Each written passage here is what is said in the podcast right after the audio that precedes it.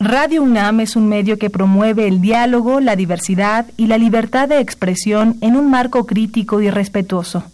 Los comentarios expresados a lo largo de su programación reflejan la opinión de quien los emite, mas no de la radiodifusora. El momento ha llegado. El azul y oro se apodera de tu sentido auditivo. Esto es Goya, Deportivo. Los 90 minutos del deporte de tu universidad. Arrancamos.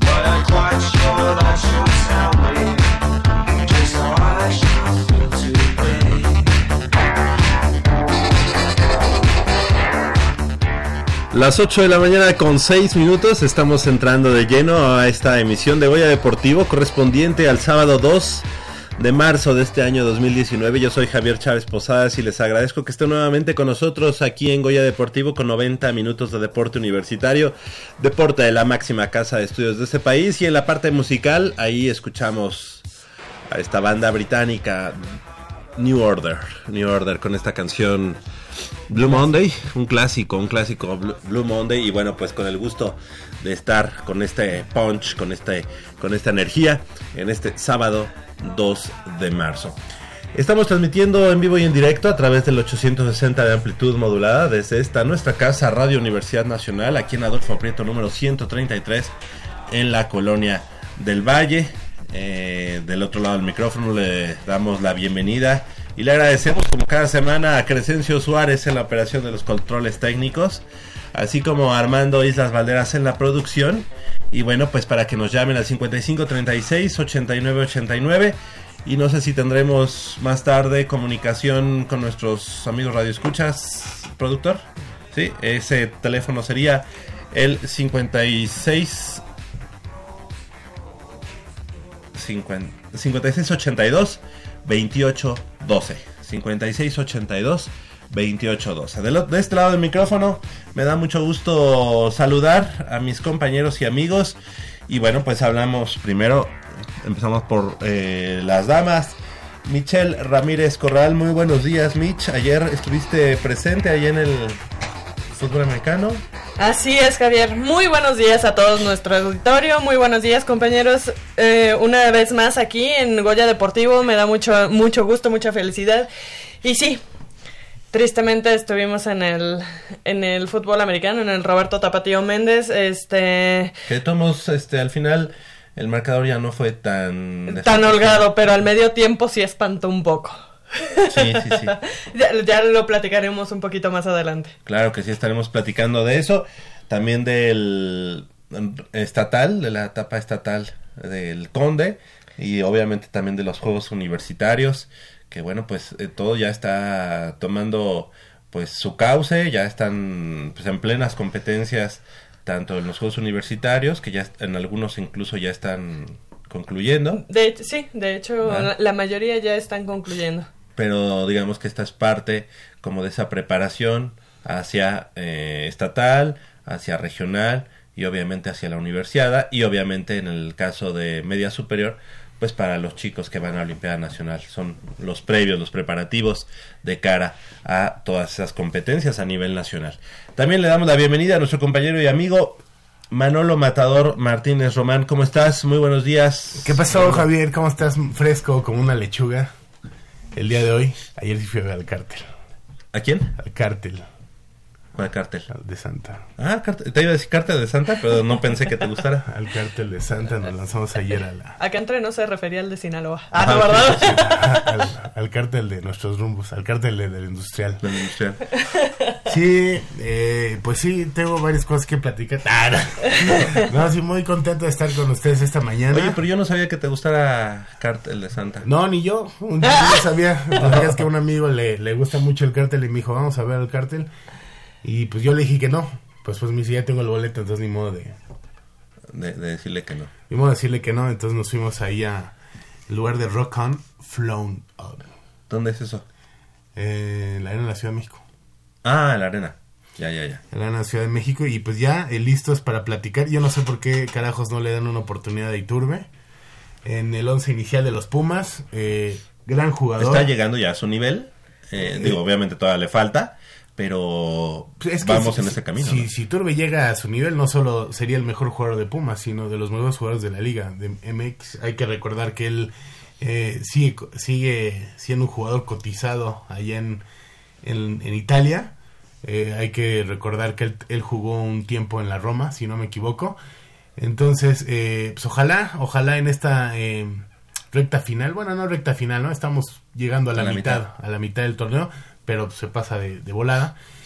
Eh, recupera su nivel y eh, decirle a nuestros amigos que el Pelusa, el Pelusa Armando Maradona, digo Armando Maradona, se la va a peluquear contra los Pumas porque les tocó a los Dorados en cuartos de final de la Copa MX. Obviamente Pumas va a ganarle a, eh, a los Dorados. Muy probablemente jugaría en casa las semifinales.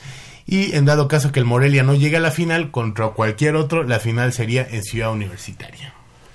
Sí, sí, este, te estás yendo muy al futuro, pero vamos paso a paso. no, y si quieres te hablo del bicampeonato. El bicampeonato, o sea, es, fíjate que, Hay que ser visionario, ¿no? Claro, pero fíjate que eh, eh, se han dado mucho las cosas para que Pumas eh, en la Copa siga sorteando estos obstáculos.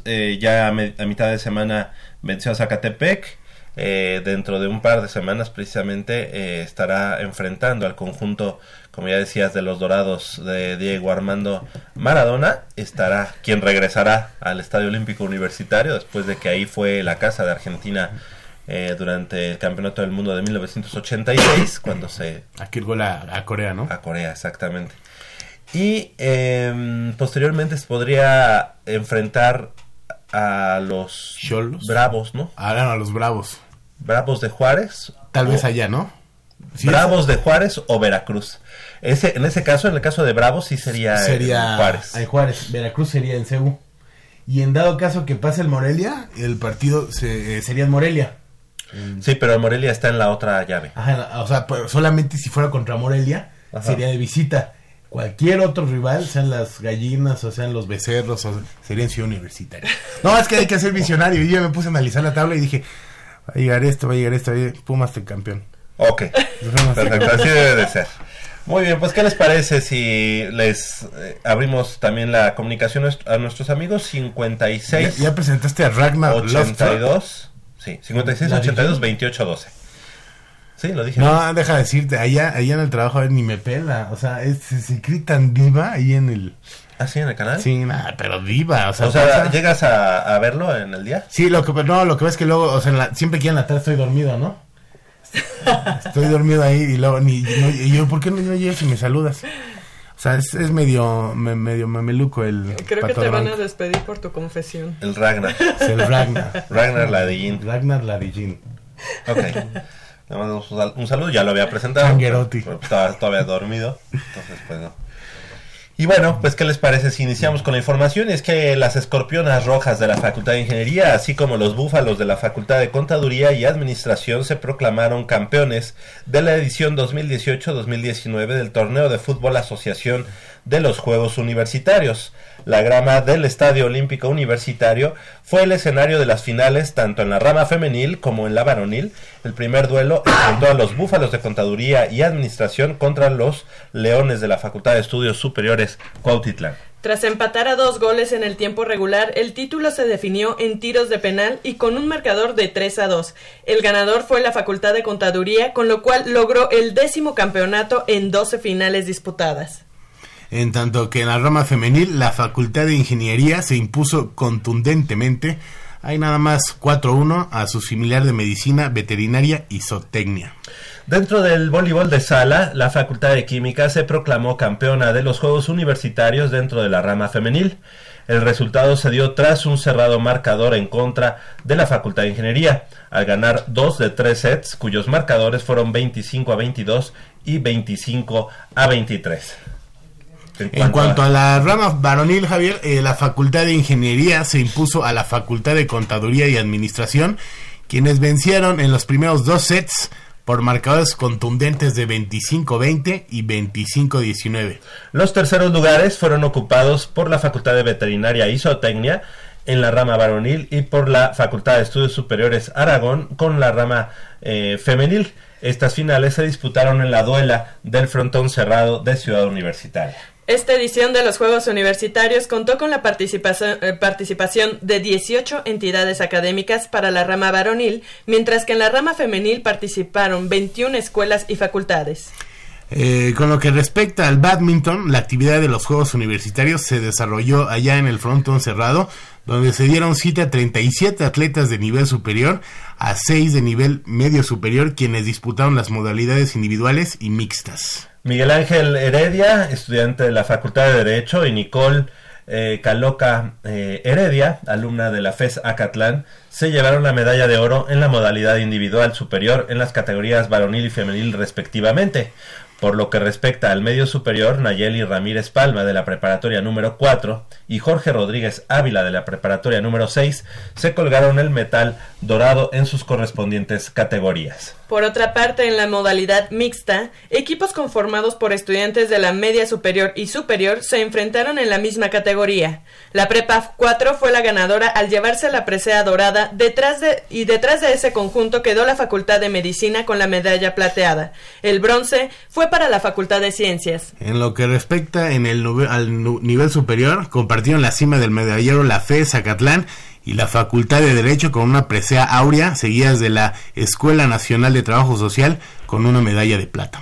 En la categoría media superior, la Prepa 4 fue la vencedora con un total de tres metales, uno de oro, uno de plata y uno de bronce. En segundo lugar quedó la Prepa 6 con una presea de oro y el tercer sitio se lo adjudicó el CCH Azcapotzalco con una medalla de bronce. Así que, pues así, así la actividad de los Juegos Universitarios. Hay que recordar que todavía estará por ahí iniciando en este mismo mes de marzo eh, los Juegos Universitarios de Fútbol Americano que es el otrora torneo interfacultades de la misma especialidad y bueno pues donde seguramente pues estarán eh, chocando todos estos estas facultades. Veremos ahí a la facultad de contaduría y administración que son los actuales monarcas y ya por algunos años creo que siete siete veces campeones eh, de este torneo. También la FES Acatlán, la FES Cotitlán, la FES Zaragoza, que ya también está haciendo su propia historia con el equipo de los Ocelotes. Así que enhorabuena, enhorabuena para todos los estudiantes deportistas de la Universidad Nacional que toman parte en estos Juegos Universitarios. Son las 8 de la mañana con 17 minutos. Vamos a hacer una breve pausa aquí en Goya Deportivo y regresamos con mucha más información del mundo deportivo de la universidad.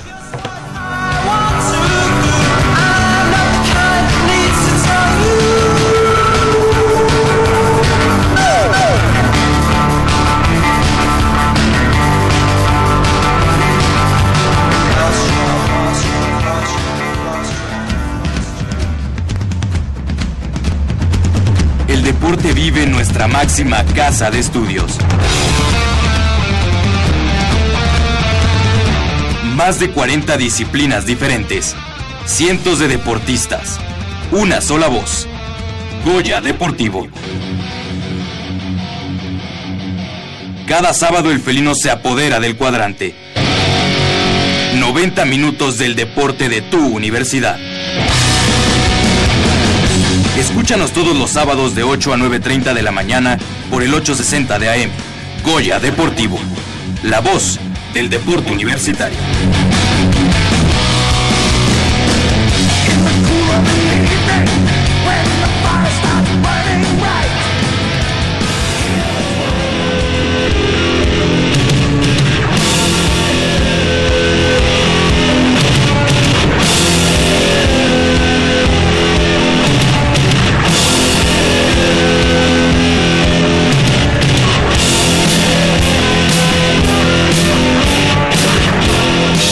8 de la mañana con 20 minutos estamos de regreso aquí en Goya Deportivo. Los invitamos a que nos llamen y que participe con nosotros al 5682-2812 y bueno, entre, entre su llamada para platicar del deporte universitario. Ahora, ahora nos vamos al fútbol americano y es que ayer en la noche se puso en marcha ya la actividad de la categoría intermedia de fútbol americano de la UNEFA en el grupo número uno donde están los dos equipos de la Universidad Nacional, tanto Pumas Ciudad Universitaria como Pumas Acatlán y bueno, lamentablemente el equipo de Ciudad Universitaria cae eh, por un marcador de 30 puntos a 23 ante los linces de la Universidad del Valle de México, Campus Lomas Verdes, que dicho sea de paso, pues ya le ha tomado la medida a la intermedia y por no decir que también a la juvenil del conjunto de Pumas Ciudad Universitaria.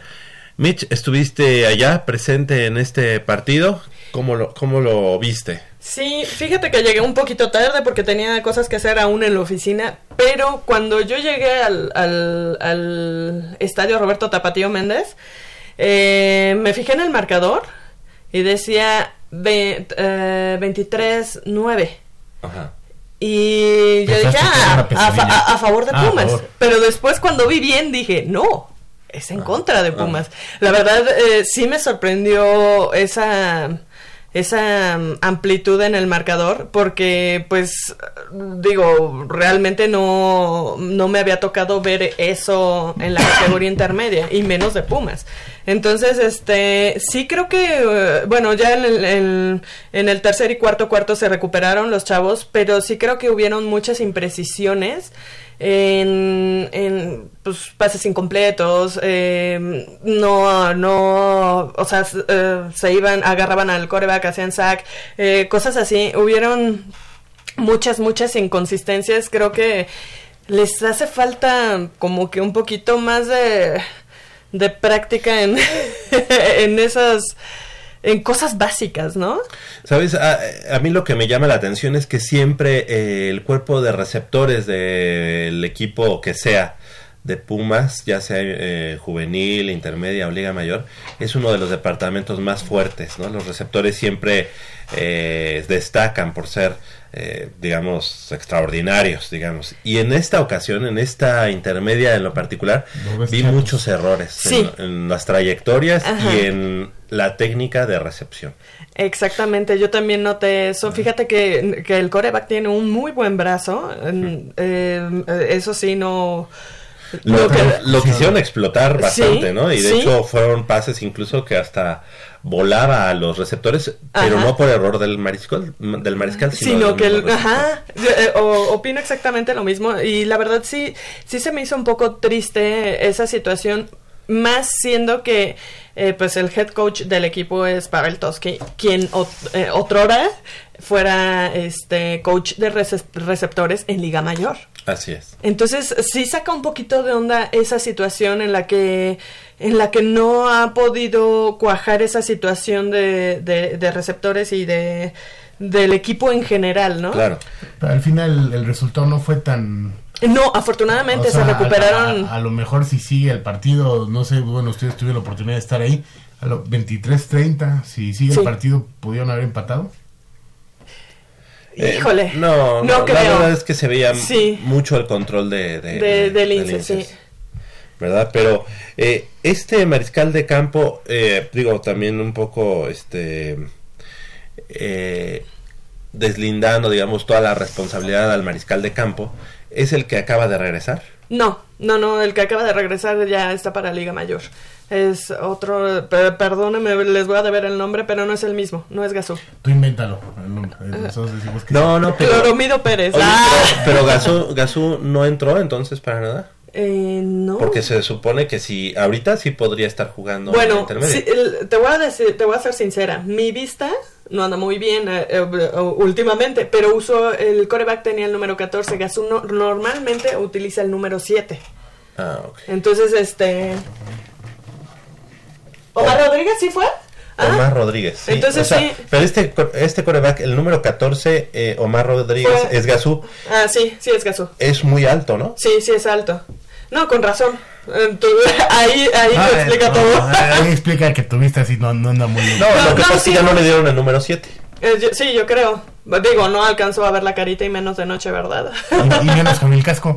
y menos con el casco. ok, pero sí, sí era él. Y yo creo que eso también tiene que ver el hecho de que se incorporó, digamos, ya muy, muy este, próxima la, la, la temporada. Tiene que una semana o dos semanas que, que, se reincorporó al equipo de intermedia y eso también te hace perder un poquito eh, este la lectura este eh, los ritmos, todo, todo, todo yo creo que eso tiene que ver pero también celebramos que esté de regreso no claro que sí. no no sabemos si si un, eh, un, jugador que opta por irse a otra institución de pronto regresa, no vuelva a hacer lo mismo. esperemos que no. Esperamos, esperemos que no. Exacto. Bueno, eh, yo vi cosas este, también en la, en la defensiva eh, a mejorar. Obviamente la técnica de, de tacleo, fue muy, muy deficiente.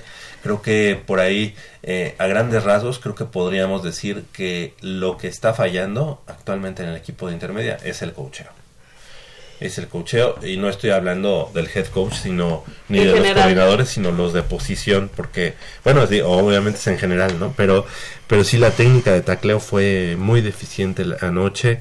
Eh, el ritmo que, que, trató de imprimir la ofensiva pues fue prácticamente nulo.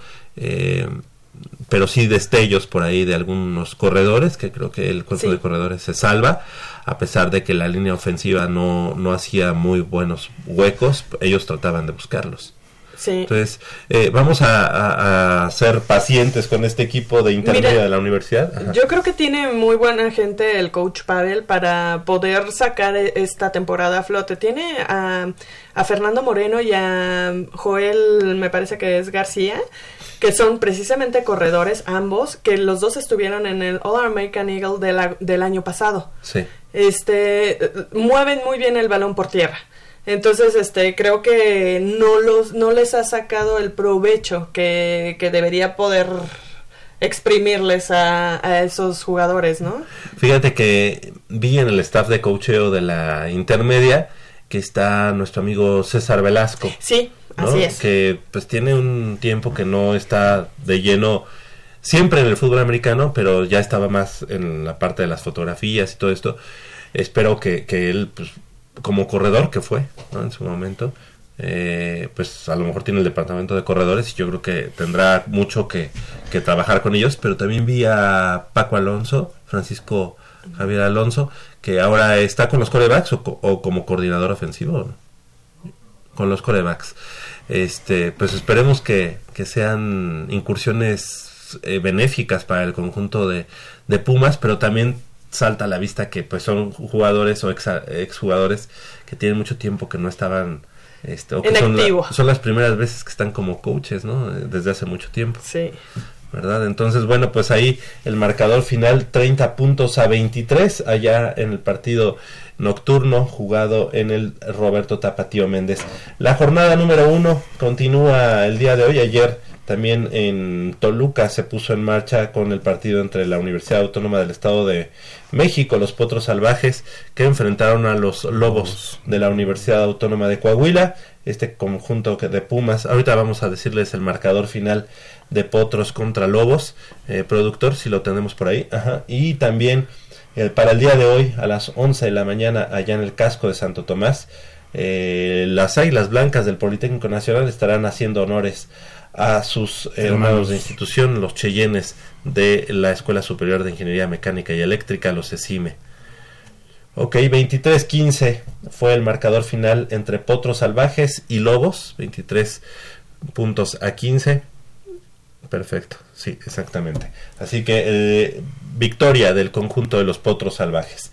Y para el día de mañana, estos eh, Pumas Acatlán que ascienden del grupo número 2 después de ser bicampeones del grupo número 2 y ahora ascienden o, o grupo blanco anteriormente y ahora grupo verde del grupo 2 al grupo 1 el equipo de Pumas Acatlán estará enfrentando y recibiendo allá en la FES Acatlán justo al mediodía a los Leones de la Universidad Anáhuac México Norte así que será un buen partido de fútbol americano para que nuestros amigos que quieran ir a apoyar al conjunto de los Pumas Zacatlán allá en el municipio de Naucalpan, pues lo hagan y este, este, partido será como su digamos su partido de, de presentación en esta eh, en este grupo número uno.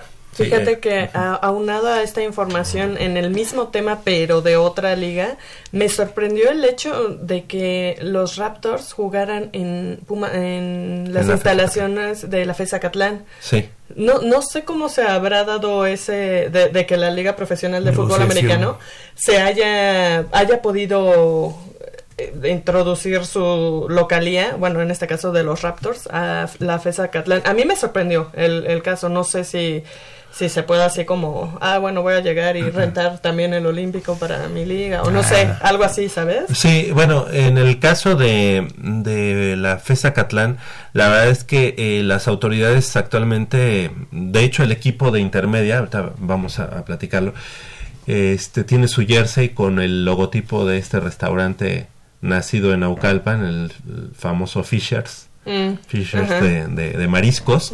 Y en el jersey está el logo de, de Fishers precisamente porque se están allegando recursos extraordinarios o externos de la Universidad Nacional.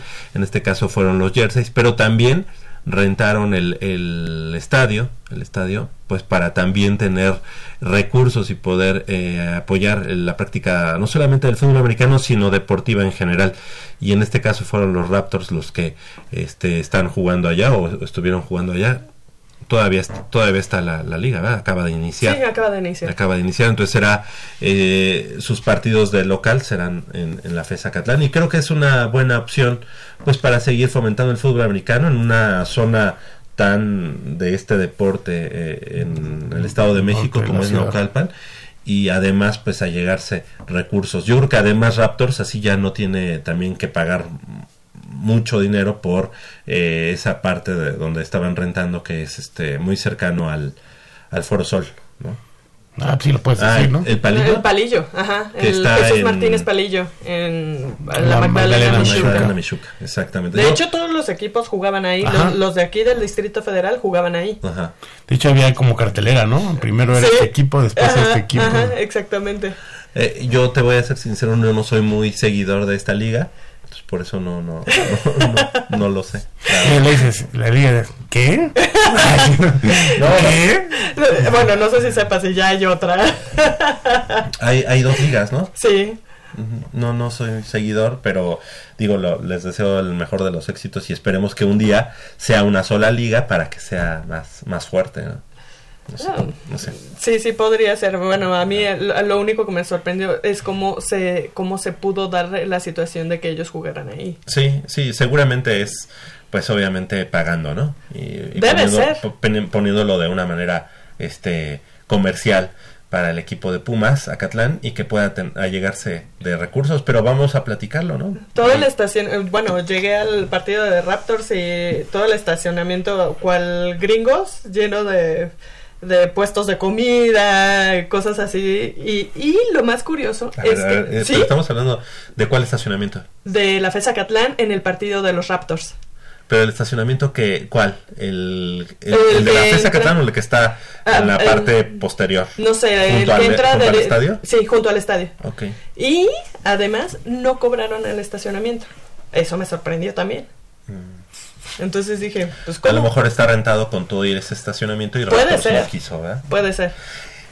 Ese estacionamiento es el que eh, anteriormente era estacionamiento de la tienda de, de- de la UNAM, del campus Acatlán, y que actualmente es de la unidad de em, la UIM, de, es la unidad de eh, estudios metropolitanos, unidad de estudios metropolitanos o centro, centro de estudios metropolitanos de la UNAM, de la FESA Catlán, y ahora ya está condicionado precisamente para que en días como sábados o domingos sea acondicionado solamente para estacionamiento, estacionamiento para el estadio de la FESA Catlán. La verdad es que bien, honor a quien honor merece y se han hecho buenas cosas en ese, en ese tipo de, de, de temas como es la infraestructura para el equipo de Pumas. Y Zacatlán. esperemos que les reditúe de la mejor manera a- al equipo de fútbol americano de la FESA Catlán. Pues es que de alguna manera tienen que buscar recursos, ¿no? Claro. Para- y si hacen eso, yo, yo no sabía si estaba como, vaya, como permitido que rentaran, pero si, si sí se puede, pues qué padre, ¿no? Debe estar permitido. A final de cuentas, el Estadio Olímpico Universitario se renta también para este algunas carreras de Comerciales. comerciales de TV Azteca, de, de empresas, ¿no? Y obviamente no es gratis, se, se- se renta y seguramente, pero vamos a, a platicar posteriormente con gente de la FESA Catlán nada más para que nos para que nos digan exactamente ¿Cuánto? cuál Ah, y ese recurso y se pongan la del pueblo. Oye, ¿y ese recurso en qué lo están utilizando? Sí, hay- debe haber transparencia. ¿no? Oye, no, ese debería ser la carrera de Deportivo otra vez, ¿no? Oh, pues sí. Oh.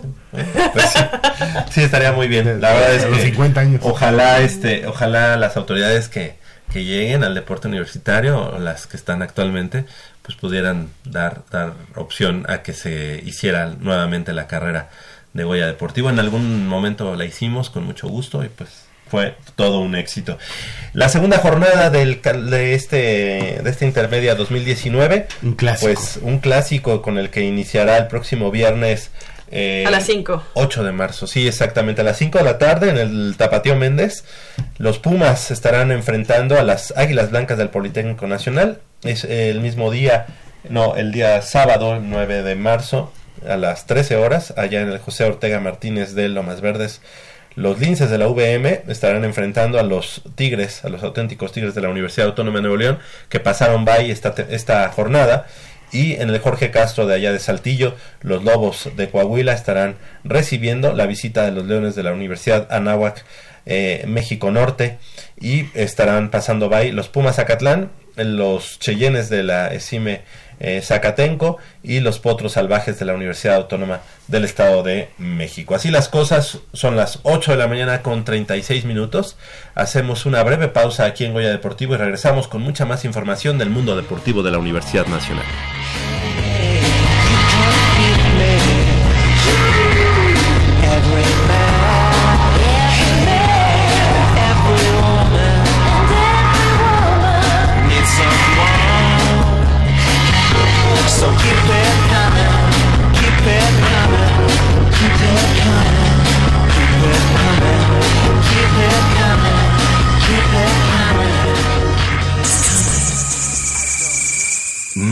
Está buenísima. Papá, ¿qué estás viendo? No, no, no, no es nada. Estoy viendo mi Facebook, mi amor. Pero ese no es tu face. Sí, ya sé, pero por favor no le vayas a decir a tu mamá. ¿Qué es lo que no me tiene que decir, eh? ¿Eh? ¿Otra vez? P- perdóname, por más que intento no puedo dejar de verla. La pasión por el deporte también causa adicción. www.deportes.unam.mx Noticias, videos, convocatorias, medicina del deporte y mucho más. www.deportes.unam.mx El deporte de la UNAM también está en la web. Goya Deportivo, la voz del deporte universitario.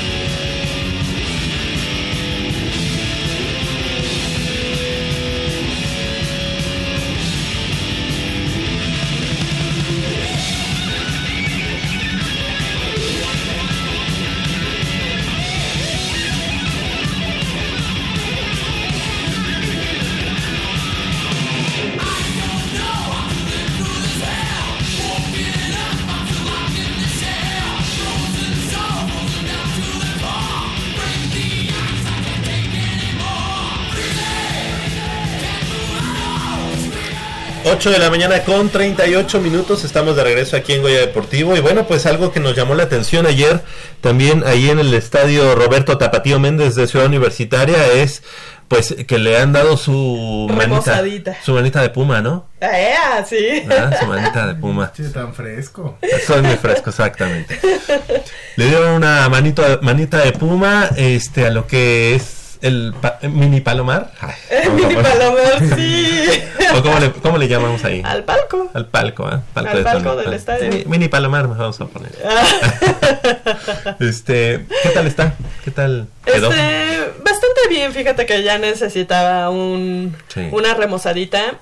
Eh, tú entras, am, hay una, es- ya está dividido. eh, Del, si te paras de frente al, desde el estadio al palomar del lado izquierdo tienes el área de medios que Mm. son dos espacios eh, bastante ah, holgaditos O sea, como para- separados, o sea, separados, Ah. ajá. Hay una, una pared como hasta la altura del Ah. pecho o al hombro más o menos. Y del otro lado están los asientos que siempre han estado, pero eh, obviamente nuevos. Y al final hay un espacio para, la- para los coaches que dirigen el partido Ah. desde arriba. Y la entrada, pero a estos dos lugares Oye, pero pues entras las- por lados diferentes, no puedes entrar Ah. y, y recorrer todo el palomar, o bueno, todo el palco como antes. Ahora ya está dividido y pues ya ahí este, pues a, a donde te corresponda, ¿verdad? Claro. Y ahí solamente están los coaches del equipo local. Eh, ah, bueno, en el espacio pequeño para los coaches, sí. Pero, por ejemplo, ayer estaban, pues, bastantes jugadores de Liga Mayor ahí metidos en el palco. Sí, sí. Más algunas auto- autoridades y así. Ok, sí, lo que pasa es que a mí el espacio que yo recuerdo no se me hacía tan tan amplio, tan Lo, lo ampliaron un poquito. Ah, ok. O sea, haz de cuenta que Sí, el tamaño si entras por si entras por las gradas, ves que están las escaleras sobre la, la- Ajá. la- el desnivel de, de piedra volcánica, la hicieron de escalera a escalera, lo, Ah. lo ampliaron un poco. Por eso es que da para, para eso. Ajá, ajá. Y creo que le pusieron unas letras. Yo veía así que si ves de Sí. frente el paloma- mini palomar, este, le pusieron qué? Universidad. Ah, ok. Y el logo de la UNAM y el, bueno, el escudo de la UNAM, perdón, y el logo de Deporte UNAM. Que yo creo que hubiera sido mejor que hubieran puesto UNAM a universidad, porque universidad pues, son todas las universidades, ¿no? Eh, aunque sabemos que nosotros tenemos como la primicia, La primicia, por ser la sí. más antigua de América Latina, pero este yo creo que hubiera sido mejor que le pusieran UNAM. Bueno, no sé, es una humilde opinión, Y, ¿verdad? eh, este, en este caso, digo, está muy bien que utilicen el logo también de, de Deporte UNAM, pero este, ahí en esa zona sí sería bueno también el de la UM, ¿no? Yo también considero eso, pero pues ya está y, está este, bien. pues bueno. Oye, y las bancas seguramente son ahora diferentes. O sea, me refiero a. a- O sea, a también, mi- también son para sentarse. En el, Eso no- en eso no crees que cambie mucho. en el mini Palomar, antes eran unas este, bancas como de madera. Ah, ajá, sí, no, ah, no, bueno, ya, la- ya las habían cambiado. ya tiene mucho tiempo. Ajá. Y ahora, pues sí están más nuevas, como más alcolchonaditas. y bueno, pues. Se ve mejor. sí. Oye, pero antes además podías entrar sin ningún problema. O sea, o sea Sí, ahora no. hay puerta. Ajá, bueno, sí, ah, siempre ha habido puerta. Pero sí. En mis tiempos, ¿no? Ah, Ah, bueno, ok. bueno, pues, es que tú ibas hace 20 años. que- En mis tiempos realmente incluso había partidos en los que estaba muy tranquilo y te podías meter al, al palco, pues, o sea, Ah, porque no ok, había mucha gente. Bueno, desde que yo recuerdo unos, eh, unos 5 o 6 años para acá, este, sí, tenían sus- ya tenían sus puertas, pero ahora está como ma- mucho más restringida la entrada. Los baños. Háblanos de los baños. ¿Tienen puerta? Ay, Ah. No, lo, lo que sí tenemos que platicar es que hay una pantalla. Hay una pantalla exactamente, más o menos de 800 por 600, este, y ¿De sí, cuántos píxeles? Nah, es- son 800 por 600, Ah, sí, ok. y este... Güey. no, pues yo dije, pues no me está hablando del tamaño, no sé. No, no, no. Y este, pues sí, ya se le empezó a dar uso precisamente en este partido de intermedia. eh, que Pero es utilizada, ¿no? eh, un poquito, creo que la puedan explotar mucho más. Pero bueno, ¿Qué a lo se mejor poco a necesitaría poco. para que ahí tuviéramos, este, Ajá. pues a lo mejor la parte de la transmisión que se está haciendo vía, este, vía Facebook o, o vía alguna, algún canal de, de televisión abierta, ponerlo ahí, se podría, ¿no? Eh, un circuito cerrado sí se podría, pero van por canales diferentes, entonces no, no puedes agarrar la misma transmisión que sale al aire y ponerla acá porque el, formato es diferente. Entonces, este, tendrías que hacer como ahí un cambalacheo y te necesitarías estar switchando muchas cosas para estar haciendo Y- y- todo. in- esa- incluso, oh, ¿no se podría ahí poner algún promocional, promocionales de Goya Deportivo? Ahí en la pantalla. Ay, claro que sí, se podría poner muchísimas cosas. En el, en el medio tiempo pusieron solo un video repetitivo, repetitivo, repetitivo. ¿Y de qué era? De puras cumbias. No, no, este fue del un video que hizo nuestra compañera María José Malváez de, de la categoría de intermedia de- del- Ah, del día de prensa. Ok, Ok. sí, sí, lo, lo vi, que está Ajá. en las redes sociales. Exactamente. Pues deberíamos de ir. ¿Te acuerdas? En, el- en CU hace varios años eh, pasaban en los partidos el, Sí, el, el, el, del- spot. el el- el spot de está- Deportivo. ahora ya quedó muy obsoleto, En- pero hay en- que hacer uno nuevo. Hay que épocas hacer de uno nuevo, chicos. Sí, sí, Sí. sería bueno. Oye, pues ojalá esa pantalla la, la puedan explotar más y puedan ut- Sí, utilizarla. fíjate que me hubiera gustado mucho que lo hubieran explotado desde la mañana, porque en la mañana hubo competencia, bueno, desde ayer hubo, hubo competencia de atletismo, eh, fue el estatal de Olimpiada Nacional, Ah.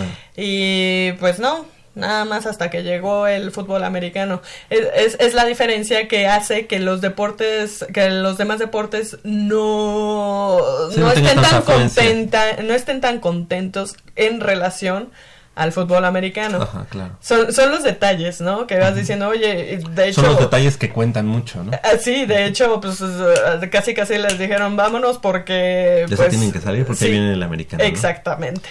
Y al final de cuentas, eh, los, eh, los deportistas de la UNAM lo único que ven es que, ah, entonces el fútbol americano sí es importante.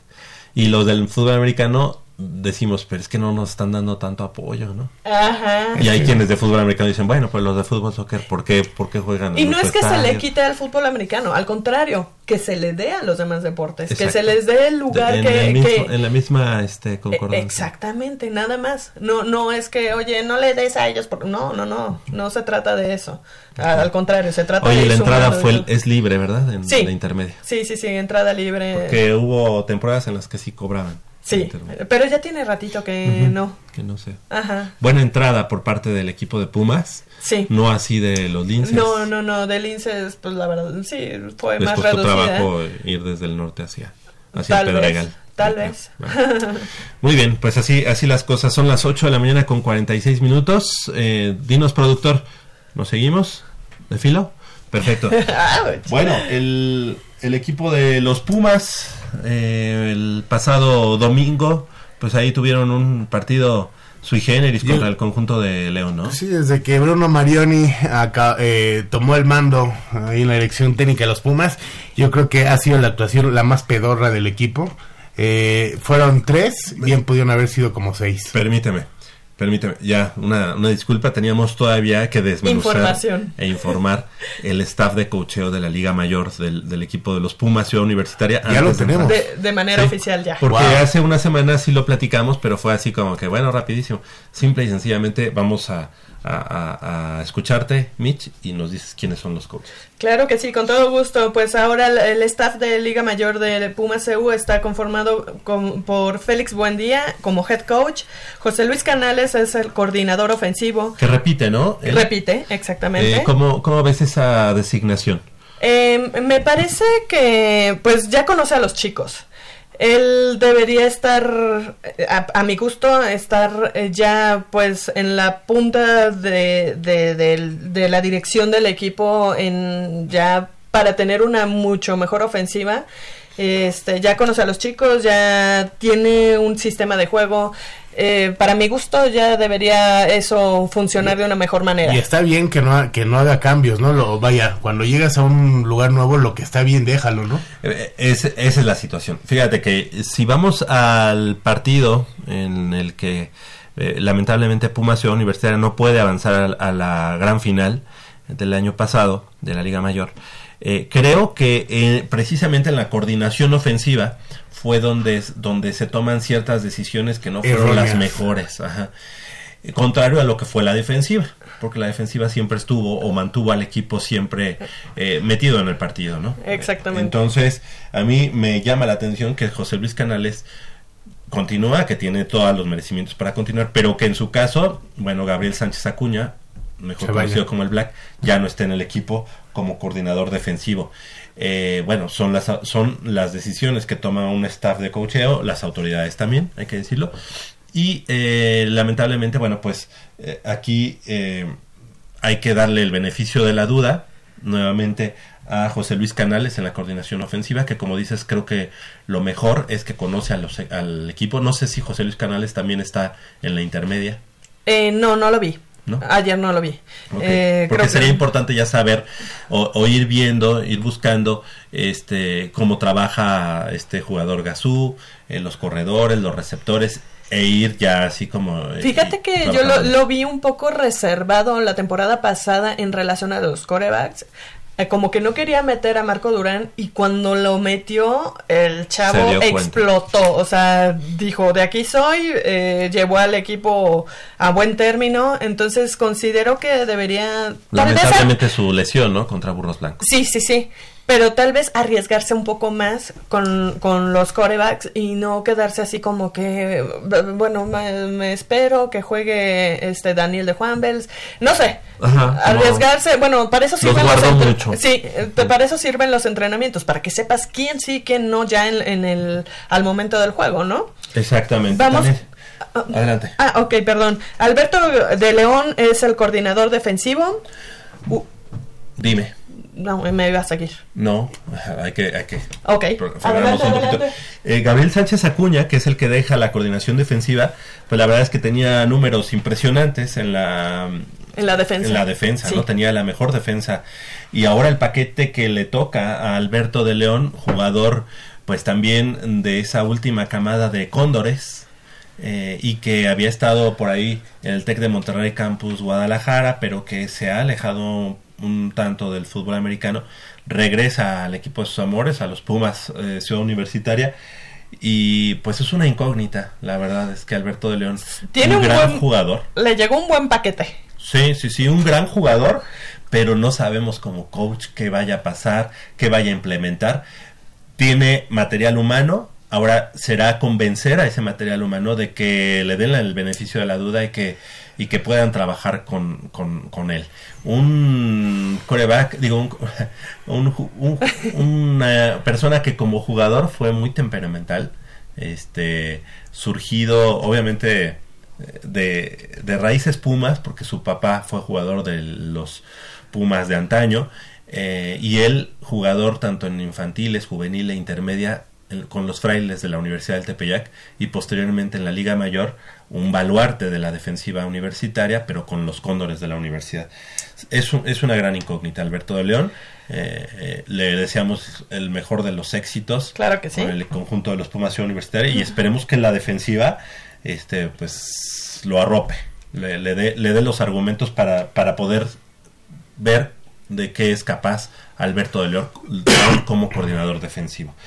En la línea ofensiva, regresa Regresa el queridísimo Ulises Gutiérrez. Ulises Gutiérrez, un eh, pues gran conocido de, la, de, de los Pumas en, en el staff de coacheo, que viene de ser head coach con el equipo de los Centinelas del Cuerpo de Guardias Presidenciales, que para nadie es un secreto que por ahí tuvo cierta diferencia en su momento con Raúl Rivera y que se pensaba que que Ulises pudiera hubiera sido el que tomara la estafeta en su momento después de la salida de Raúl Rivera. Lamentablemente ahí creo que cuestiones personales fueron las que pues no lo, no lo dejaron llegar a, a ser parte del staff de coacheo. Él sale de la organización y ahora regresa, pero con la línea ofensiva siempre ha dado muy buenos resultados. Exactamente. A mí me llama mucho la atención. Eh, yo siempre he considerado que la línea ofensiva siempre les llaman que son los bonachones, que son los buena onda, los muy eh, esquemáticos, muy, buen- muy buenos trabajadores. Y realmente un liniero ofensivo tiene que ser un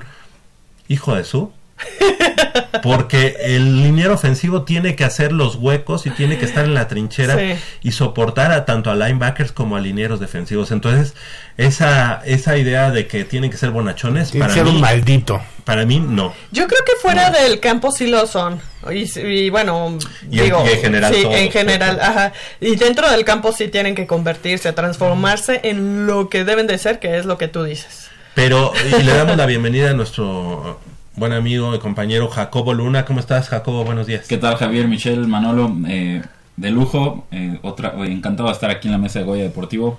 Otro sábado para hablar ya de fútbol, soccer, un poquito de americano, lo que ustedes quieran. Claro, es que precisamente para que te incorpores eh, la, la línea ofensiva, no podríamos decir que son los gorditos, buena onda, Winnie Pooh, no. tiene que ser, tiene que ser unos hijos de su, ¿no? O sea, Winnie Pooh, tienes, pero malo. o sea, tienes que, tienes que estar conteniendo a una línea defensiva que siempre los tachan de los los ojeis, los este los manchados y ni qué decir de los linebackers, ¿no? Sí. Entonces, que tú pongas a- al, al liniero ofensivo buena onda y ya te- no te voy a agarrar el jersey. Sí, claro, Mm. eh, obviamente respetando las reglas, pero tiene que ser un un maldito en el fútbol americano hablando deportivamente. Sí, claro, y más con la responsabilidad que tiene toda la línea ofensiva de proteger al mariscal de campo, que es una de sus principales tareas. Es uno de los hombres más importantes del equipo. No vamos a decir que a este nivel es el más importante porque tal vez no lo es. Pero pues sí, o sea, Es vital. Es, vital. Entonces es proteger a tu mariscal de campo, enfrentarte contra el liniero defensivo que le quiere reventar las piernas a tu mariscal de campo, que te quiere reventar las piernas a ti. Entonces es un doble trabajo, doble preocupación y debes de tener un, un carácter fuerte, agresivo, de aquí no vas a pasar porque no vas a pasar, o sea, no, no hay de otra. Y, y es precisamente lo que hablamos. Ulises Gutiérrez siempre ha sido un, un coach muy técnico, muy de ir a las bases, que eso súper bien, pero también es como pues, un caballero, ¿no? O Sí, sea, con los- eh, es a lo que a lo que me refería yo. Fuera del campo sí es así no, como pues entonces ya no lo quieres. es un caballero. No, no, me digo, me refiero a que tendría, eh, a lo mejor el, su Es, un- carácter. es muy decente el coach Ulises. Eh, y, y sí, por ejemplo, eso fue una de las cosas que a mí me dieron la confianza de poder acercarme con el equipo cuando ro- yo recién empecé a trabajar con ellos, Sí, ¿sabes? sí. Entonces sí dices, ah, bueno, ok. Puedo llegar, ¿no? Pero sí, para, dentro del campo, ¿y ¿qué tan bueno es eso? Y te voy a decir porque yo, yo jugué con Ulises Gutiérrez, no, digo, no en, en intermedia, no en Liga Mayor, nada de eso, sino que en los partidos que se hacen este de, de los trabajadores de la Dirección de Actividades Deportivas, en su momento él jugó. Y ahí fue cuando lo conocí más y dije, de, de pronto, es- él es un coach de línea ofensiva, digo, qué bueno, porque sí sabe mucho, pero sí también, como decimos, es, es una gran persona, un- que no está peleado una cosa con otra, pero Sí. su carácter es muy tranquilo. ¿no? Sí, sí, sí. Luego la línea defensiva con Marco Martínez, que también, este, re- bueno, Mejor sigue. conocido como ping-pong. El ping-pong, exactamente. y que él, Él él continúa. continúa. ¿no? Es, es, creo que bueno, es positivo eso. Sí, sí, sí. Eh, digo, también ya conoce a los jugadores, ya conoce, bueno, ya trae un sistema de entrenamiento también. Entonces, este, esperemos que esa combinación de coaches que se quedaron más los que llegan se, se, se dé para explotar al, al equipo, ¿no? Sí, porque además recurso humano hay en el equipo. Definitivamente lo hay. Definitivamente. Ok, en los corredores, César Barrera. César Barrera, este, pues yo no lo conozco muy bien, eh, conozco más a su hermano, este, ahí sí. Bueno, Muy buen te la corredor, de- ¿no? o sea, como jugador, Como jugador, sí, eh, como jugador increíble. O sea, pero como coach yo no lo conozco. no, no, no, no, ninguno. Bueno, yo Entonces. Que ser buen jugador no te hace necesariamente No. un buen entrenador. No, definitivamente, ni al revés. Entonces, este, Pero que, pero Porque rec- recordemos que, o sea, ¿qué es un entrenador? Es un maestro, ¿no?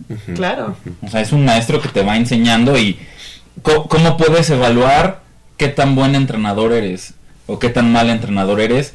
Si al principio de la temporada tienes errores que, que vas corrigiendo con el tiempo, ¿no? O sea, un profesor, un maestro necesita tiempo para trabajar. No de la noche a la mañana le vas a meter a unos niños todo un libro de historia, sino que con tiempo vas a poder lograr que se aprendan esto. O con el tiempo vas a poder lograr corregir ciertos errores o enseñarles este aspectos fundamentales en la práctica, práctica del fútbol americano o por fin establecer ese ese, ese libro de jugadas que Bueno, ya, ya en Liga. Mayor, ya aspectos fundamentales, ya Sí, no claro. tanto, ¿verdad? pero que luego a veces son las fallas ¿no? Ah, bueno, eso sí. ajá. A veces Eso sí. es más corregir las fallas, ¿no? Que, que mostrarles o enseñarles algo que se supone que ya saben. Sí, ha- habrá que ver cómo hacen su, su plan de trabajo, este, su desarrollo de macrociclos, microciclos, este, descargas de trabajo, eh, todo eso, para ver realmente y el resultado en los partidos y en, eh, tal vez en los entrenamientos, ¿no? Y dos hermanos en el staff. Sí, sí, sí. César y Jonathan.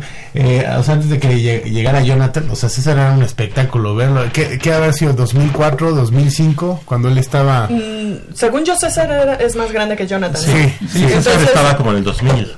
Ajá, Dos- por ahí más o menos 2001. debe haber yo, me acuerdo que precisamente cuando estaba haciendo servicio me tocó dos o tres veces entrevistar a, ¿A César? a César. A César Sí, un gran jugador. Mira, yo lo que quiero decirles es, eh, destacar es eh, este jugador que estaba antes con los corredores.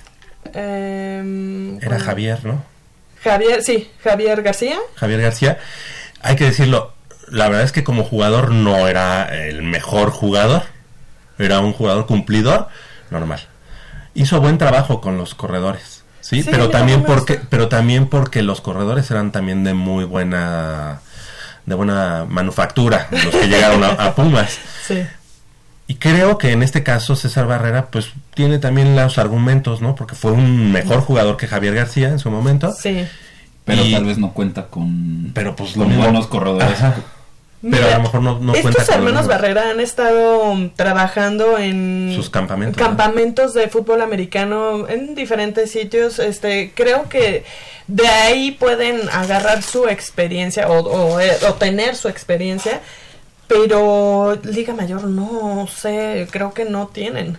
Sí, o sea, como que es una incógnita, pero también era, era lo mismo de Javier García. Ujú. O sea, Javier García había- acababa de ser de, de ser corredor con Pumas, terminó su elegibilidad y, se, y fue eh, coach de, de posición, de corredores. Entonces, creo que, bueno, vamos a darles el beneficio de la duda Sí, sí, a, los dos, tanto a Jonathan Barrera, que, que es el preparador físico del equipo, que obviamente, en to- o sea, a todas luces, como preparador físico, sabe de lo que habla. Eh, hay, que, hay que destacar que su físico era siempre impresionante, Impresionante. Como, como corredor. Y bueno, pues obviamente eh, mucho trabajo. Sí, claro. que- ¿no? Y pues obviamente. Pero Fíjate que, que a mí sí me tocó verlo afuera de, del equipo, este, yendo a, Entrenando. yendo a, de- incluso hasta ¿A sus- a le- no, los otros entrenamientos, porque incluso le pidió asesoría a, a mi señora madre. Ajá. Entonces, este, es un chavo muy, pro- o sea, muy profesional, muy busca, metido en, en lo busca, que- sí. Sí, sí, sí. Entonces, pues esperemos que dé resultado con los chicos que ahorita dicen que ya les está poniendo una buena Sí, en el- una buena tunda en, en- en los entrenamientos, ¿no? Sí. Ok. Este, con los linebackers. dosis de- David Aceves. En los linebackers, David Aceves, que es el. Repite, el Cheche. Y que creo que era de los que posiblemente se pensaba que podía salir por su cercanía, pues obviamente con el coordinador defensivo, con su. Pero pues la verdad es que este se salvó de la, de la guillotina. De la guillotina. Y David Aceves, que ha hecho un gran trabajo con los linebackers. Sí. Él, además de ser buen jugador, ha sido un buen Coach. eh, coach de posición. Entonces yo creo que... Que David incluso Aceves- estuvo con la Under 19 también en, en el All American. ¿Contra el eh, All American Eagle? Sí, del año pasado y estuvo en la Under 19 en el Mundial de que Ah. se realizó en, en Ciudad Universitaria, del Mundial de Fútbol. O sea que tiene experiencia, ¿no? Sí, sí, ahí va y, y también conoce al equipo, entonces... Es un entrenador joven, pero Sí. que ha tenido su experiencia Sí, en los sí, sí. últimos par de años. Sí. En los receptores, Andrés López. eh, eh, mejor conocido como el vampiro. Ah, no. Entonces, este... O sí, sea, él regresa, ¿no? Él regresa efectivamente al equipo, también fue jugador de Pumas. Claro. Eh, yo la verdad como coach, creo que estuvo en, en algún TEC, no estoy segura, pero Ciudad, Tec Tec Ciudad. Ciudad de México, pero O- Precisamente cuando estuvo este... Buen Día. Félix Buen Día estuvo también en el Tec Ciudad. Y fue cuando él estuvo también, Andrés López. El vampiro ya tiene rato que no sabía de él. sí, pues ahora estamos eh, Re- trayendo, re- resurgiendo. resurgiendo Bueno, a- a- y reviviendo gente que, que ya no estaba de- directamente en el staff de coacheo. Eh, ¿Quién estaba anteriormente con los receptores? Eh, antes, em, O sea, el año dos- pasado. el año pasado estaba el coach em, Porque Luis sí- Jaimes. Porque siempre estaba Pavel. Pavel, ¿no? y luego pasó Luis Jaimes. Pues Jaime, es que tuvo realmente dos años, dos temporadas. Una, una, Una. creo, Pues, nada más. ok, y creo que eh, sin restarle méritos, creo que él seguía trabajando con lo que venía, o lo, con lo que hizo Pavel Toski con los receptores. Un poco sí, y además estaba en la preparación física, o sea, le tocó Ah. un doble rol, Mm. porque salió Pavel, ¿sabes? O sea, él entró al quite ahí en, en ese rubro. Ok, bueno, pues vamos a darle entonces también a este Andrés López, el vampiro, pues el beneficio de la duda. Esperemos que sea un- una buena incursión. Con los backs defensivos, que bueno, obviamente el backs defensivos, los peri- el perímetro, que era bien importante, ahí la labor Con de, Coach de Saspe. Coach Saspe, que también obviamente sale de la, de la organización y que ahora lo tiene Carlos Munguía. Alguien No, yo no lo conozco. Mm, seguramente es de Pumas, ¿no? Queremos pensar, ¿no? Pero No sé. el- ahí sí, a él Es no que muchas veces es más fácil que, le- que me digan cómo le decían. Ah, sí, sí, ¿No? definitivamente los apodos están a la orden del día ahí. Bien, pues este es el staff de cocheo del equipo de Pumas Ciudad Universitaria. Todavía, digo, obviamente dentro del staff también está el coach eh, Armando, Armando López, y Enrique... Ay, que fue mi- Enrique no me acuerdo. González. Creo que sí, no estoy Enrique segura. González, que es este, que mejor conocido también como el Simpson. Y que No, así, no. así, así lo, lo conocen también. El, ¿Ah, sí? el exjugador de los guerreros aztecas.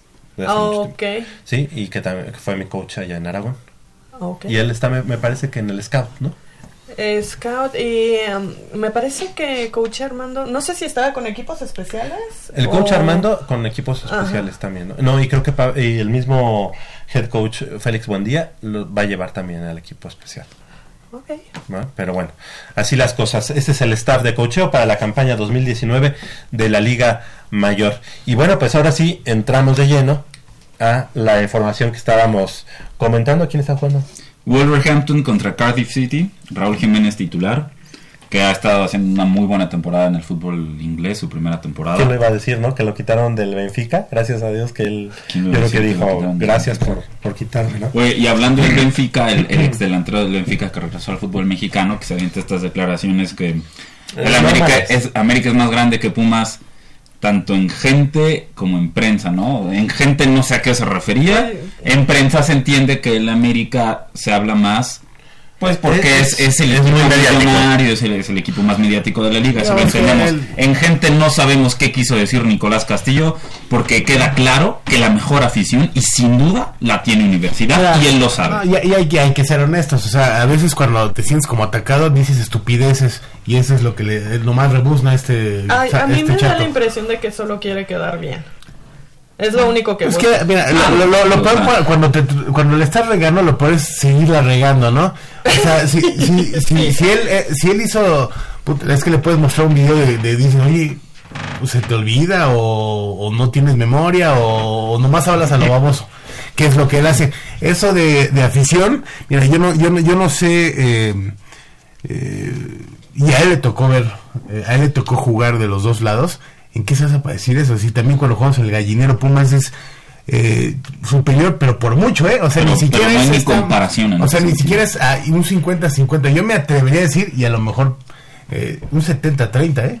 Sí, o sea, eh, si- siempre Pumas es local, no solo en el gallinero, también es ciudad universitaria. Entonces, como, como dices, para quedar bien, pero no, no sé si quedas bien porque No, con el que ahora es su equipo. Y- y sí, o o sea, es únicamente. si fueras aficionado a la, Amer- a la América, ¿te gustaría esa clase de barbajanes que estén diciendo un día una cosa y al otro día otra cosa? La verdad no, porque entonces este, puedes dudar de la entereza de la persona, ¿no? Bueno, él, de, de él puedes dudar cualquier cosa. ¿no? Totalmente. Sí. Pero- se, se entiende que se debe a la América, pero ya en esta cuestión de declaraciones todavía Pumas América, o sea, lo más prudente, prudente sería ya mantener la boca Una cosa cerrada. es que te paguen. Trabajar con tu nuevo equipo y se acabó, ¿no? Ya Sí, exactamente. parar con estas comparaciones Pumas América que sí estuvieron al principio porque era inevitable, era inevitable las comparaciones. Oye, Nicolás Castillo, vienes a la América, el acérrimo acérrimo rival de tu ex equipo. Ya pasó, ya se enfrentaron en Ciudad Universitaria, ya regresó Nicolás Castillo a Ciudad Universitaria, que de hecho dijo, me temblaban las piernas, no me daban las piernas, no podía correr, y lo vimos, fue evidente, poco a poco va recuperando ese ritmo de juego, ese nivel que lo llevó a triunfar en Pumas, triunfar de alguna manera, porque digo, lamentablemente no ganamos nada con él, pero ya, ¿no? O sea, Pero como eh, dices, eh, o sea, entendiendo que, que es como lo que dices, habló, habló tonterías, sigue hablando tonterías y de pero ¿sabes para qué? ¿Para grabó. qué? Pero son los medios, son los ¿Para medios de comunicación también, ¿no? O sea, obviamente. sea, también lo que le sale de la boca, o sea, tampoco es que sean los medios, Porque, ¿no? porque sabes que Nicolás Castillo se presta a dar ese tipo de declaraciones, ¿no? Sí. Como, como dijo al O sea, principio. ¿sabes qué, Benzo? Entonces vamos a, a órale. Cuando, cuando regresó, porque esto de la de que América está arriba de Pumas, esto lo dijo para Fox Sports, pero cuando recién había llegado dijo que, Llegaba al que con su venta Pumas había armado Ah, un, sí. gran par- un gran plantel y que había dejado muchos millones, y eso se lo dijo a TV Azteca. Entonces ya la, ya la, ya la prensa sabe, pues, nada más lo picas tantito y ahí te da la declaración para la nota. Y si tomamos esa declaración, podríamos estar dudando de la directiva de Pumas. Bueno, lo que pasa es que. No, no, no, no. O sea, a lo mejor esa era la intención, ¿no? Sí, sí, sí, sí, sí. Mira, la verdad es que este son desafortunadas sus declaraciones, eh, pero como dices, eh, tanto la prensa lo pica, él se engancha. Este, yo no le daría ya mucho, este, mucho tema a él, pero, pues sí, lamentablemente eh, nos ha tocado vivir ese tipo de historias constantemente en el equipo de los sí. Pumas. Eh, lo vimos, bueno, lo, lo vieron nuestros an- ancestros cuan- cuando eh, Borja no se quería ir a la América y estaba en Pumas. Este lo vimos en, en su momento con Hugo Sánchez, lo vimos en su momento con Braulio Luna eh, y bueno pues en este Pero, caso pero hay formas, ¿no? O sea, el- Con Luis García. Borja no estaría en lo de. También Braulio Luna se le, iba la, se le fue la boca muchas sí, veces, ¿no? sí, sí, sí. Por cierto, Borja, que estuvo, estuvo en Fox Sports de invitado en un programa, un programa de entretenimiento, digamos. Termina de grabar eh, Borja su participación en el programa. Se despidió de mano de todas y cada una de las personas que estaban en el foro. Hay niveles. Hay Y, niveles. y eso dices, wow, o sea, No, que, Enrique Borja venga y se despida de ti de mano y muchas gracias, hasta luego. Dices, Por qué eso- buen detalle. Hay niveles, Borja se despide de todo, como dices, de todas las personas. Nico no saludó ni a los compañeros cuando llegaba, ¿no? O sea, de la Puma. Sí. Entonces, Sí, no, la verdad es ¿cómo esperar de que alguien así. hay que tomarlo de quien viene. Este, ya no hay que darle mucho y creo que hizo bien la Rebel en no dedicarle nada a este a Nico Castillo, ¿no? En su momento cuando cuando llegó a pisar Ciudad Que Universitaria. no sé si lo hablamos, pero sí hubo gente, sí hubo aficionados, por lo menos del sector de Palomar, que llegaron con los billetes falsos pre- Ah. preparados y se los aventaron a Nicolás Castillo. En la Rebel estuvo más eh, la cuestión esta de la manta gigantesca. Tal vez por eso este Ya no, no sucedió, pero del lado de Palomar, no sé si, si ocurrió también en planta baja, pero del lado de Palomar también muchos aficionados estuvieron con los billetes falsos aventándoselos a Nicolás Castillo. De manera simbólica, ¿no? Pero Sí, sí, claro, siempre se, se hace. Ahora, el domingo pasado ya dijimos eh, que si Pumas se salvó, que si no sé qué. La verdad es que llegó un momento en el que Pumas pudo haber empatado el partido, Pero también llegó un momento donde nos pudieron haber cascado otros dos. pero el, el gol el gol que le meten a Pumas, los dos goles Pero- son errores. Sí, eh, errores, Errores, errores eh, Garrafales. garrafales. que es- no no se los atribuyo tanto a, a la inclusión de, de Idequel Domínguez como lateral izquierdo, sino se lo atribuyo a que la defensiva de Pumas estaba jugando al fuera de lugar y en esas dos ocasiones no supieron tirar la línea como se debe. En la primera jugada el que se queda colgado me parece que es Alan Mozo y en la segunda en el gol de Ángel Mena es este Pablo Jaques, el que- Jaques. El, el que, el que termina ahí habilitando al exjugador de Cruz Azul. Eh, Escuchaba lo que decía Manolo, el, el partido más pedorro de Pumas con Marioni. Sí, pero... Y, y- y No, Marioni, Marioni lo dijo. Contra, si cometes errores contra León, que es el equipo que mejor juega en el fútbol mexicano, lo pagas caro. Y lo que dijo Marioni es completamente cierto. León es ahorita en este momento el Sí. equipo que mejor juega en el fútbol mexicano. Tiene un plantel, eh, pues no un plantel, pero ese once inicial Un plantel que funciona muy bien. que funciona muy bien y que a ese once inicial, ojo, le falta Rubén Zambuesa y es completísimo con Luis Montes ahí jugando en una posición más retrasada que la que lo hacía anteriormente tanto en León como esa posición que lo llevó a selección mexicana en 2014 ese Luis Montes eh, ahora jugando en, en una posición de, de medio de contención con características ofensivas, acompañado de ahí de un canterano de León, Iván Rodríguez, que hizo un trabajo fenomenal. Y a mí el que me encantó, el jugador de León que me encantó, fue José Juan Macías, canterano de Chivas, que entró en la polémica, entró en la porque dijo este en un vestuario con mexicanos es más el mexicano el que te pega este y, y- y dio un partidazo en Ciudad Universitaria. Pumas no me preocupó tanto porque dices bueno finalmente es es León un equipo que tiene eh, de alguna manera los recursos tiene estrellas eh, tiene un buen entrenador como Ignacio Ambriz y Pumas pues, con lo suyo no le alcanzó frente a León. O sea a mí no me Y preocupa un- en tanto. un momento que Ángel Mena además está... Está en, está en un muy buen momento Sí, sí. Ángel Mena, José Juan Macías, Luis Montes, Jan Méndez allá el chileno es tal vez el que menos brilla de- de- de- del once titular de León, pero pues es, es- esa línea defensiva de León con William Tecillo, el lateral izquierdo, fenomenal, la línea de centrales con Andrés Mosquera, el colombiano, Y que te voy a decir que Pumas, digamos, este... era un rival complicado. Era un rival muy... Era un- era un rival Ajá, complicado. pero no desmereció. No, para nada. Es decir, y, es decir, Pumas también- estuvo a punto de empatar el Sí, partido. también eh, hay que poner mucha atención, ya son eh, varias expulsiones, o sea, algo pasa ahí también, eh, que yo prefiero que jueguen revolucionados y con, con ganas a que a todo frío, ¿no? Sí. Pero yo, Mira, yo lo que no pensaba a es- Pumas, yo no veo mal a Pumas, yo eh, quizás se cayó un poquito Mora en las últimas jornadas, yo no sé qué esperan ya para que eh, Iturbe juegue titular, se me hace un jugadorazo Iturbe. Pero no pondrías a Iturbe en lugar de Barrera. Claro, por supuesto. Porque O tú sea, estás diciendo que en lugar de Mora. No, no, lo que pasa es que Iturbe te puede jugar adelante Ah, por sí. la izquierda, por la derecha, también de delantero. O sea, pero Iturbe tiene que ser titular.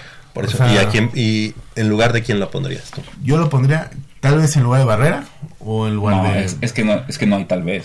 No, no, o es que, sea, tam- es, es, es que o sea, también lo puedes meter delantero, también como medio, también también de eh, por Mora. Y Turba Mora media semana jugó como delantero. Lo hizo Qué- bien, qué- metió, qué pero golazo. es que Turba está en un buen momento. Sí, o sea, y, Turba está en el momento en Está el que le pega de donde sea y la mete. No, contra León, que contra del León, la de largado, el la de largado. poste, no. tuvo un disparo prácticamente de la misma distancia que metió el, el segundo gol contra contra. Zacatepec. Ah. Le metió un disparo, un, un zurdazo Pero además de donde contra le, León. de donde le dé. La reventó en el travesaño. Entonces Iturbe está en ese momento en que donde le pegue la mete. Y lo vimos contra Zacatepec a media semana en Copa MX. Y está pidiendo a gritos ser titular con Pumas. Ahora ahí la cuestión es en lugar de quién lo metes. Ahora te funcionó jugando como delantero, pero frente a Zacatepec y en Copa MX. No es lo mismo que eh, no, es, no es lo mismo, no es el mismo desgaste, no es el mismo eh, nivel de juego que en un partido de Liga MX. Tal vez en un partido de Liga MX se le complique mucho más jugar como delantero acompañando ya sea a Carlos González o a Felipe Mora. La, la posición natural para Iturbe, sin duda alguna, es la de Pablo Barrera. Ahora, todos conocemos lo que te brinda Pablo Barrera. Te brinda el piquecito así con la mirada hacia abajo, llega a línea de fondo y te mete el centrito así, ¿sabes? Casi casi picado con la piernita como le hace Pablo Barrera, a ver quién remata. Eso es lo único que te ofrece Pablo Barrera. Es lo único que te ha ofrecido Pablo Barrera en los últimos tres, cuatro torneos. ¿Qué haría? O sea, desde que regresó a Pumas no he visto argumentos, no le he visto argumentos a Pablo Barrera para que hoy, siendo marzo de 2019, se mantenga como, como jugador titular.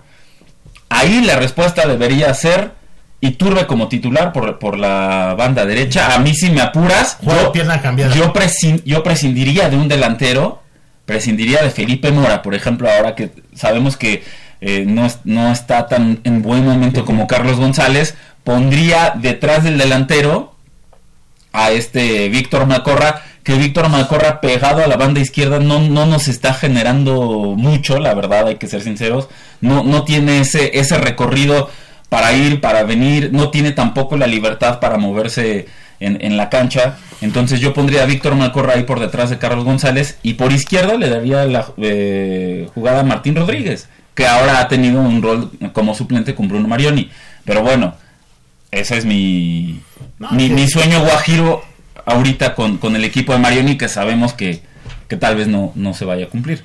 Porque Eh. lo, lo más probable es que Marioni mantenga a Pablo Barrera como titular por Y la es que además yo creo que ahí se, se plantean más cuestiones como políticas al interior de la- del, del... Sí, es, es la, la política le- de, de no jugar de, con más de Eso. cuatro extranjeros. Lo que tú dij- le preguntaste a Ares de Parga Ujú. es, es una realidad. Él, él dice cuántos delanteros, cuántos extranjeros pueden jugar, porque es parte de su bandera. Pero lamentablemente, creo que Pumas ahorita está desperdiciando gente en la, en la, en la banca. Bueno, nos hemos dado ahora la, la gran este, ventaja de que de dejar el lujo, el, el lujo de dejar a tres extranjeros en la banca. Hemos tenido tres Que, extranjeros en la que banca. sí son como contradictorias, ¿no? Las cosas. Entonces, ¿para qué traes extranjeros? O sea, pues si, si tanto te interesa la cantera, mejor pon tres canteranos, o sea. Pero, eh, y tú, va- varios, esa política, ¿cuántos? ¿Seis, cinco? o ¿Cómo? Cuatro, cuatro extranjeros por partido. Cuatro, no. Solo cuatro. Solo, solo, ju- solo jugarás con cinco extranjeros eh, por partido, pero eso es, o sea, ya cuando el partido es... ¿Se puede jugar con cinco extranjeros en un partido? No, no, no, esa es ya no política es- de Rodrigo Ares de Parga. O sea, Pumas ahorita podría alinear a todos sus extranjeros y no hay problema. Pero la política de Rodrigo Ares de Parga es de únicamente jugar con cuatro extranjeros por partido. Serían cinco, pero ya en, en- en- en ocasiones muy, muy extrañas, muy extrañas. Pero es casi Solo la mitad del equipo. Pero ahí sí le debía de dar la. Pero mm, sí, es casi la mitad. Pero Debía de darle la, la, la, la opción a, a Marioni de poner a los que él necesite y con tal de que el equipo este, tenga su mejor once, ¿no? Y es que es eso, o sea, traiga, sea Bruno Marioni, sea Fran- Juan Francisco Palencia, David Patiño, por, des- por poli- eh, no sé, por reglas como esta, no tienen control total del equipo. O sea, ellos no pueden decir, ¿sabes qué? Yo quiero jugar con Rodríguez, con Malcorra, con Mora, con González, Ahora que con Rodríguez- Iturbe, Rodríguez porque como tienen, revulsivo ha sido están, están, están atados de manos. Rodríguez como revulsivo en el segundo tiempo ha sido mejor, ha sido bueno, porque también el hecho de que lo hayan sentado ha hecho que, Rodri- que Rodríguez muestre su mejor fútbol, ¿no? Y es bueno, ¿eh? es bueno. Es este, bueno, muy bueno. bueno, Rodríguez. Sí, pero O sea, se estaba que, que quedando- Rodríguez y Mora ya son propiedad de, de Pumas. Qué bueno. Estuvieron a préstamo Y Carlos González y eh, Car- Carlos González creo que fue, compra desde, desde Desde un inicio. pero ahora ya lo firmaron creo que cuatro años. Exacto. Y, y Mora y Rodríguez estuvieron a préstamo después de, de un buen torneo en Pumas. Del torneo pasado, Pumas dice, ¿saben qué? Ejercemos la, la opción de compra. Si hoy de, terminara- los Yo, los yo creo que no ha dado, o sea, todavía no ha dado todo lo que puede dar Rodríguez en Pumas. No, ni Mora, ¿eh? O sea, Ni ni, Mora. ni Mora. Si hoy terminara el, el- el torneo, ¿no te desharías, por ejemplo, de Arribas y Malcorra? De Malcorra puede, puede, puede ser que sí. De Arribas, ¿no?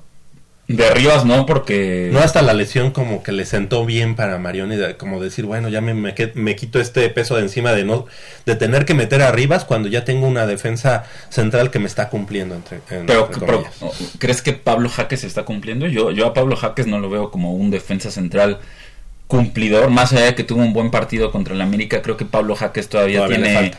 eh, pues no que todavía, todavía le falta, pero creo que no es no, no está... mm, O sea, pero no es el, no, es el mejor hombre que tienes disponible para ser eh, futbolista, para ser eh, centra- eh, titular en la defensa central. Para mí la opción más clara ante la ausencia de Alejandro Rivas sería Rodrigo González, que no es canterano, que es un futbolista que viene del América, bueno, de Venados de Mérida, pero que jugó el, el martes contra Zacatepec Bastante bien. y lo hizo muy bien. Lo hizo muy bien Rodrigo González. Ok, ahora vamos a ese partido precisamente del miércoles.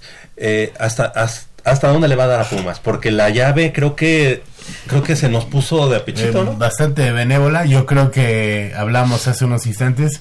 Yo creo que Pumas ya llegó a la final y ya la ganó. Oigan, espérenme, pero no todos los, o sea, no te puedes confiar de los rivales. O sea, por más pequeño que lo veas, No, no, no, no. Digo, el siguiente así- son así los fuera- Lobos WAP, ¿no? Así fuera el Barcelona. No, en la apoyar Copa. a tu equipo. La Ah, Copa Copa MX. MX. Ok, ok. Son los dora- dorados. Pero, Sinaloa. como sea, no, no podría, no podría salir confiado al campo. Tienes que asegurar siempre Claro, estar ahí y, y, de- y definir Pero quién si manda. a, los- a- a lo Mira. lógico, yo creo que Pumas tiene que Es que, a, es que es- eso, ha sido lo, lo mismo nos pasó el, el torneo pasado de Copa MX que decíamos Necaxa. como ahora Pumas tiene el cu- tiene todo a su favor para llegar a la final para, para recibir los partidos como local al menos ahora hasta semifinales bueno a cuartos de final lo va a recibir contra Dorados si es que no pasa Bravos de Juárez, si es que Veracruz le gana a Bravos de Juárez, la semifinal también sería en casa. Los únicos equipos que le pueden quitar semifinal y final a Pumas en casa Morelia. son Bravos de Juárez de este lado del, del cuadro Morelia. y del otro lado del cuadro sería Morelia, Morelia, porque sí. Pumas clasificó en tercer lugar eh, general a la fase final de Copa MX, solo por detrás de Morelia y de Bravos de Juárez. Entonces, esos dos son los únicos dos equipos que le pueden quitar la localía a Pumas ya en la fase final. Yo pensaba que León le iba a ganar a Bravos de Juárez, pero Bravos de Juárez terminó dando un partidazo ganando en penales. Esperemos que Veracruz, lo cual no creo que, que- que suceda, pero bueno, esperemos. Esperemos que Veracruz le pueda, pueda vencer a Bravos de Juárez para que Pumas, si es que le gana a Dorados, Que- que, tampoco es un rival sencillo Dorados, Pero tomando en Pero cuenta debe de ganar Pumas. oye, debe de ganar Pumas Viene de la porque Ciudad de casa, México. Porque vienen a la Ciudad de México, porque Pumas está en casa, pesa. porque Pumas le debe, debe apostarle a la Copa. La Copa no te da nada, lo sabemos, no te Pero- da nada no, más que un impulso pero- anímico para encarar el, eh, para encarar la, la segunda parte de, de la, del torneo regular, porque recordamos, Pumas ahorita no está clasificado a liguilla, pero ni de lejos. No, pero a ver, Pero también el sistema espérame. es muy benévolo. Tú no dirías- ganes, con dos que ganes ya te metes de lleno. Sí, pero a ver, por ejemplo, tú como aficionado de Puma, como fan de Pumas, ¿no dirías todo por la Copa? Todo por la Copa, por, Por las dos. supuesto. Por la Por Copa Todo MX por la iniciando, Copa, por por. Sí. O sea, yo ahorita pondría a mi Porque mejor son- cuadro en la Copa MX. Son siete años eh, en los que no en los que no hemos ganado nada. Siete años. todo está pintadito, ¿no? Y, y aunque la Copa MX no te brinda nada, antes te daba medio boleto para Libertadores. Ah, sí.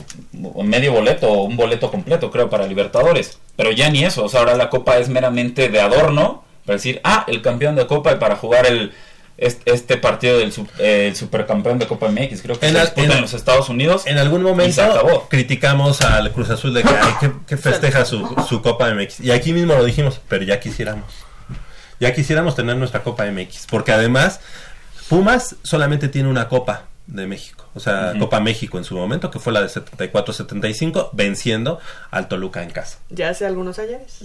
Pues ahí, ahí dirás que es el día de No, que yo nací. es que la Coca también de- desapareció mucho, ¿no? Muchos años desapareció el- ese Sí, torneo de sí, Copa y vaya, y regresa y está, digo, eh, un torneo de Copa donde no juegan todos los equipos, los que se iban a, a Libertadores, a otras competencias no jugaban. El Pues fíjate que en O sea, ba- bastante, eh, le quitan bastante valor a esa Copa, ¿no? Ahorita yo creo que está agarrando forma, obviamente a quien no le gustaría ganar la Copa. Sí tiene que ir más por la Copa, pero yo creo que también por la Liga. Sí. Sí, y ojo que, que tampoco en la Copa podemos decir, y luego, por ejemplo, citando a Miguel Herrera, no puede, eh, el técnico en América lo sé, pero tiene un, un punto muy, muy cierto. De alguna manera no puedes jugar con, un- con tu equipo más serio en Copa MX, porque está el reglamento para este torneo en clausura 2019, que debes cumplir con 180 minutos eh, de menores en cada, cada partido de Copa MX. Pero los menores son nacidos a partir de 1999. Pero que a Pumas le, le queda muy bien porque Pumas, lo, clom- lo cumple con Ideque, lo cumple con Alan Mozo, pero, pero ahí también está que no puedes eh, utilizar a, Quemarlos. a- a tu mejor plantel porque tienes que meter ahí a dos, dos chavitos Sí. en, Sí, sí, sí. en el once inicial. Ahora, sin duda, sí es, es ir por Copa MX, pero también Pumas debe de aprovechar, creo, es- tiene ahorita un, un calendario de alguna manera... Partidos eh, seguidos. Eh, accesibles para meterse a liguilla. Mañana tiene que ganar. Mañana es el Lobos WAP. Lobos WAP, sinceramente, juega en casa, pero no debería suponer una complicación. ¿No? Este, en el papel al menos, ¿no? Para papel Pumas. no, pero este, pero sí Pero tiene más realidad. puntos. Tiene más puntos que Pumas, ¿no? Sí, claro. Ok. Sí, pero eso no Pero- lo digas. Sí, pero eso no lo digas. Bueno, luego viene Morelia. No, y Luego viene Morelia a, a- a Ciudad Universitaria. ¿Esos serían seis puntos? Sí. ¿Qué onda? ¿Quién se atreve? Sí. Yo me atrevo que son seis puntos. Seis puntos. Y es más, el siguiente también no sé con Que, que. Morelia. Yo sé.